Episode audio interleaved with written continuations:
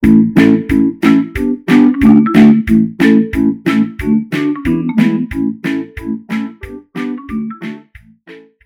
位听众朋友，大家好。今天我们这一个单元又是关键刊物了，呃，但是说实在话，这个物其实并没有这么大，只是我借题发挥拿来开成一个单元而已。这个理由待会儿会跟。跟各位解释，这个所谓的错误是发生在我们上次在讲到双边关系那一讲的差不多十一分五十四秒的地方，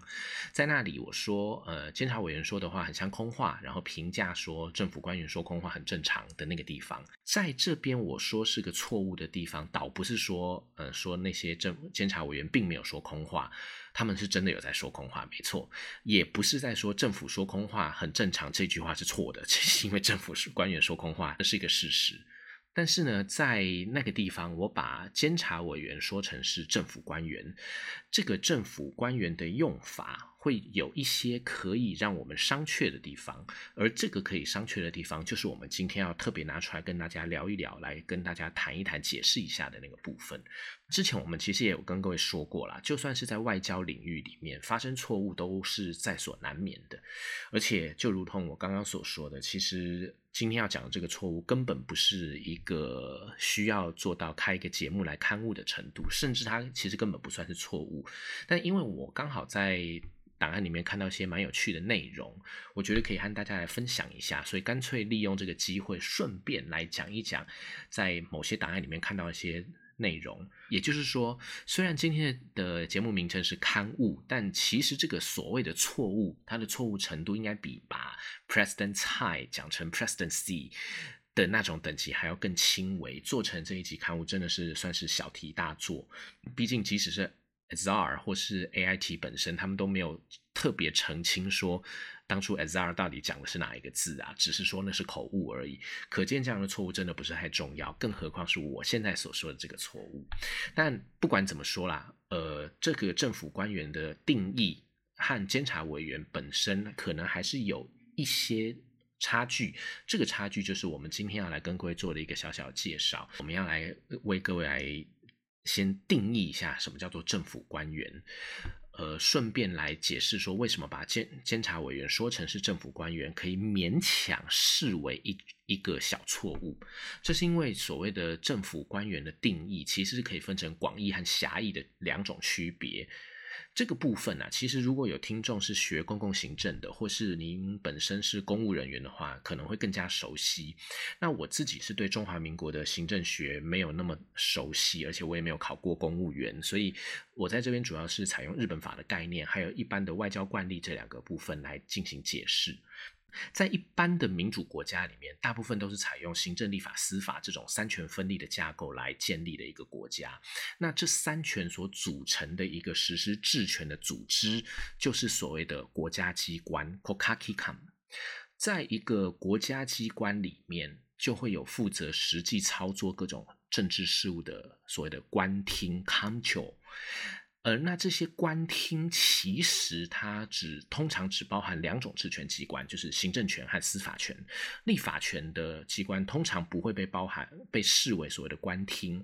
这是因为现代国家的立法权通常都是由国会来负责来代表的。国会虽然是代表立法权的治权机关，可是因为它同时也是一个民意机关，所以在定义上比较难划把它划归到纯粹的行政权或立法权或司法权里面。所以呢，在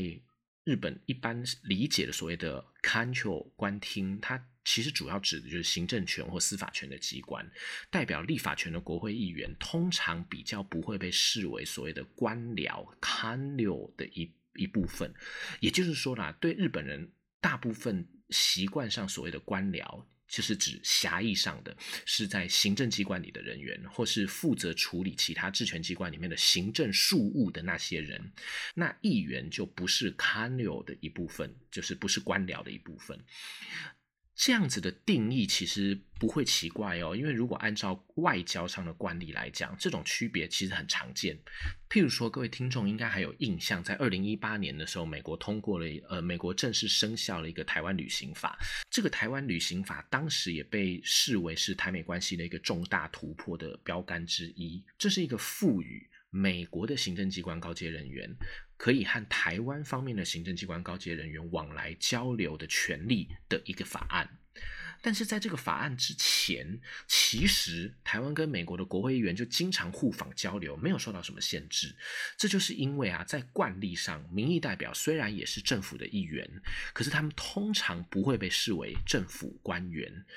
所以也就是说啦，一般我们所说的政府官员，通常指的都是狭义上的行政机关公职人员而已。那在中华民国的制度里面，那种呃，我们很多台湾人心心念念的稳定生活多美好，三年五年高普考的那种公务员，他们就是完全的政府官员。那那些不是经由国家考试制度，或者是他们是经由其他制度，譬如说选举制度进入政府的那些人，他们是所谓的政务人员。如果他们本身从事的业务是所谓的行政事务，就可以是政府官员的一。一种，只是他们可能是属于特任官性质的政府官员。那虽然呢，不管是国考的公务员，还是政务人员，或是民意代表，他们都会是法律上所谓的公职人员的一环，都会受到譬如说公职人员选举罢免法、财产申报法这些法律的规范。可是民意代表还是属于比较特殊的一种，他们就是和典型的官员不太一样。那在我们这个单元之所以会拿出来讲，是因为我们之前说到监察委员和政府官员之间这概念上的关系，也所以监察委员到底算不算是政府官员呢？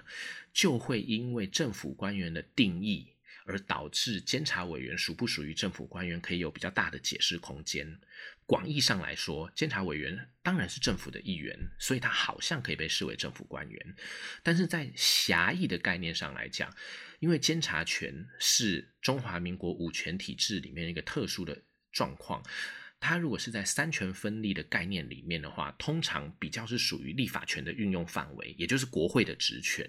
那按照我们刚才所做的区分，行政机关狭义上才是所谓的政府官员，那属于立法权运用范围的监察权的监察委员，就好像比较不算政府官员了。那这也是我们可以在这个地方借题发挥，把我之前讲到监察委员是政府官员的这个地方拿出来做个算是冷知识介绍的内容。呃，不过呢，虽然政府官员的学理定义应该是像我们刚刚所说的那样，呃，实务上不见得一定都会这么狭隘的去看待它，通常还是会就事论事啦，要看当下的状况来决定。不过就职权行使上的规范来来讲，通常对于所谓的政府官员。反而可能会比较放大范围去检视，以免影响政府机关的效能。也就是说啦，无论他本身的身份是不是属于定义上的政府官员，只要他和某些事物有接触，就还是可能会对他的行为加以规范，以免衍生出不良的后果。什么意思呢？就是说，因为人呐，他们中人这种存在，终究是很容易受到各种外在因素影响的，所以就算没有直接相关，也存在着一种受到影响的高度可能。如果各位还记得，我们台湾某位前总统之所以他会在卸任之后陷入牢狱之灾，其实也就是因为他的配偶。收受来自他人的巨款，而被最高法院采用所谓的实质影响力这种看法来判决有罪，最后定验所造成的结果。那我要先强调，就是这个判决和我一点关系也没有，我也完全没有要讨论这个案件的意愿和资格，所以我只是拿来类比。那希望各位可以理解所谓的呃为什么会出现所谓实质影响力这种学说的原因所在。那之所以会出现实质影响力的概念，以及我刚刚所说的这样子的例子，其实就是因为在人类的经验里面的的确确会出现相关的这种事例。但是前总统到底有没有罪啊？什么或者是实质影响力说到底适不适用于他的案子？这个不完全不是我们这边要讨论的地方哦。好，那我们当我们理解了人类的确是可能受到其他外在因素影响的的。这种存在的话，在某些时候，当然我们就必须要因为这种可能性来制定一些规范，以避免发生额外的影响。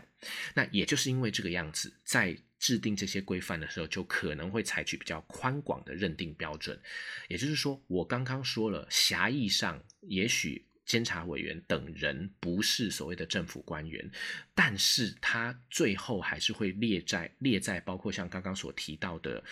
呃，公职人员选举罢免法、公职人员相关财产申报法等等这些些规范范围之内，其实就是因为这样子的概念。类似这样的状况，其实在历史上也很多很多的例子。譬如说，在一九六零年十一月左右的时候，当时美国驻台湾大使馆向中华民国政府发出了一份劫掠。这份劫劫掠的内容是说，他们刚刚收到国内的训令，训令内容是说，凡美国驻台机构之军事或人职人员及其眷属，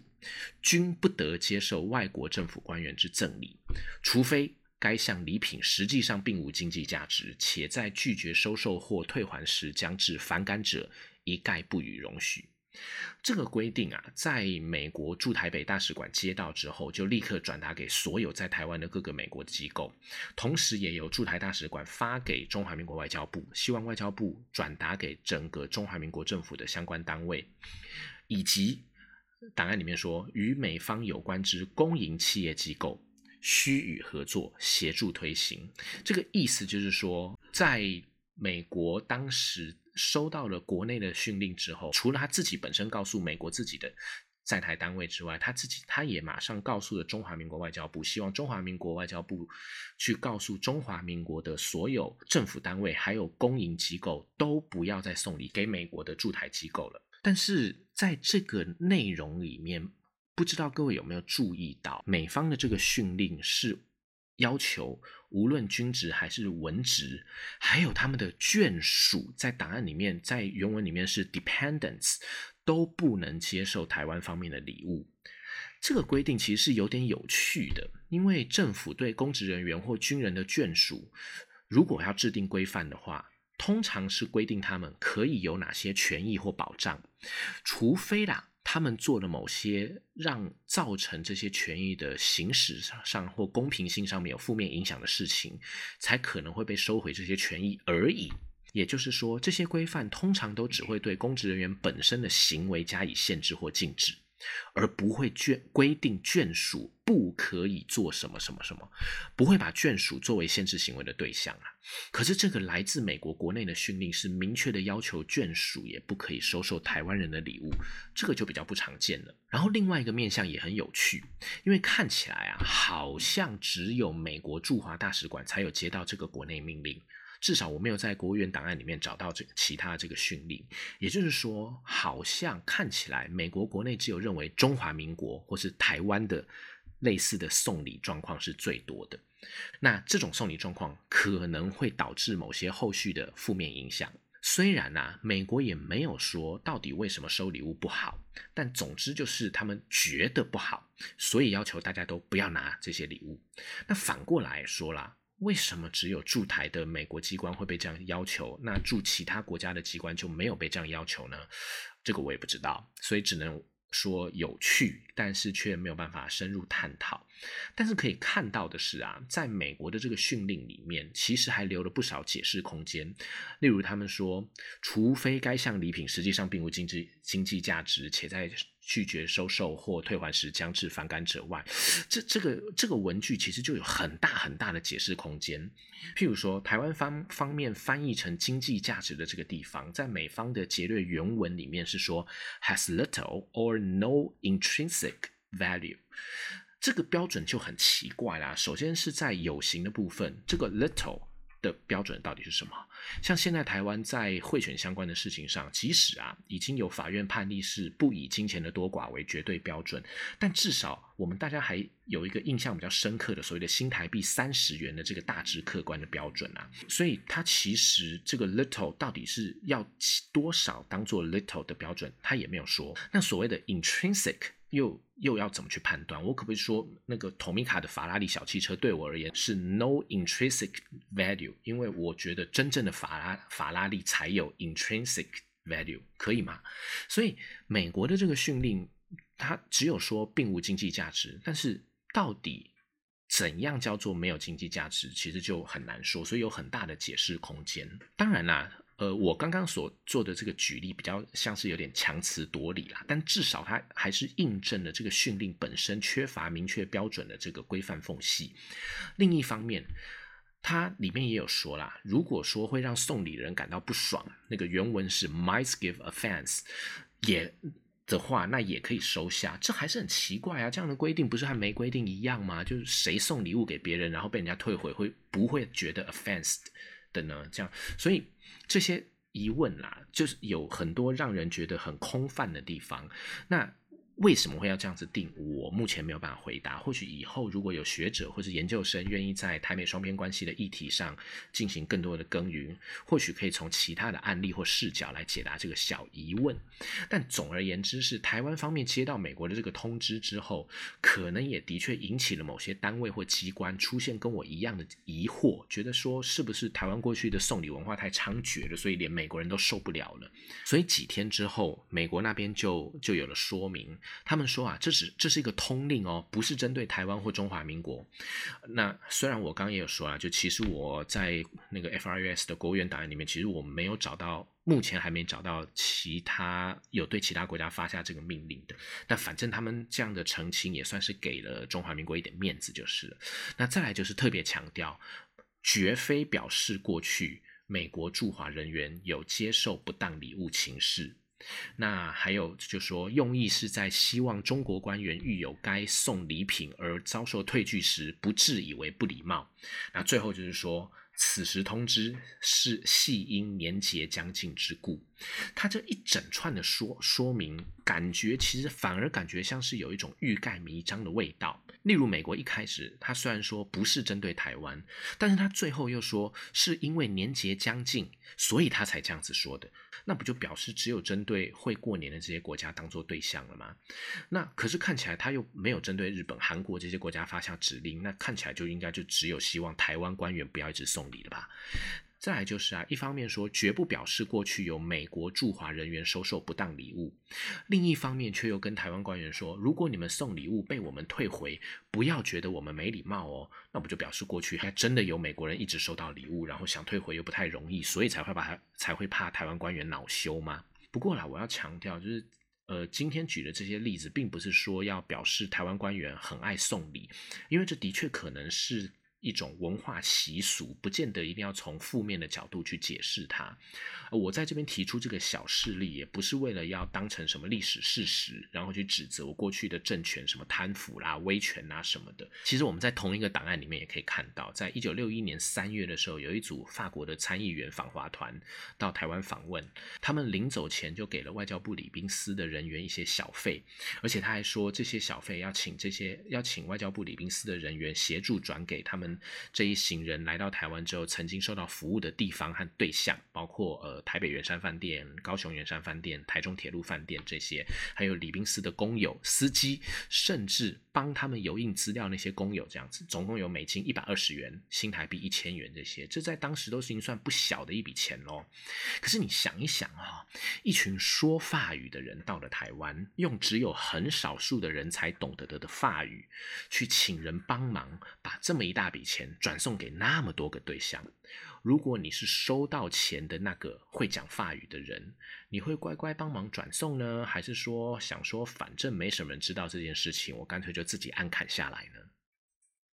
当时的李宾斯是乖乖上报，然后一一转送到那些对象的手上，甚至最后还剩下美金十二元和那个新台币一千元这样，他们还上千层去请示说，可不可以作为奖励这次新负责辛勤接待这些同仁的聚餐费呢？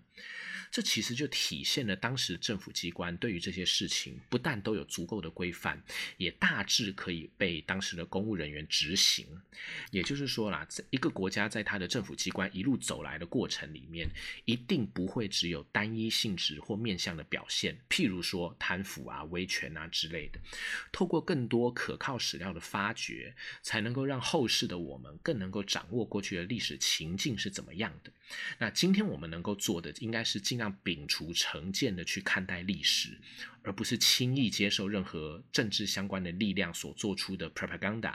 让这些 propaganda 来影响我们的判断。好，所以以上就是今天有关政政府官员的这个词汇的介绍。虽然这一集确实是一个借题发挥的内容，不是什么真的需要刊物的问题，不过还是有三个目的。第一个是希望各位在听完以后，可以在以后的日常生活里有一个比较精确的用字习惯。譬如说，在网络上酸立委啊、明代啊都在鬼扯的时候，尽量不要用什么啊官字两个口啊，或者什么啊官嘛不意外啊之类的这些评语去酸他们，因为这样就比较不精确。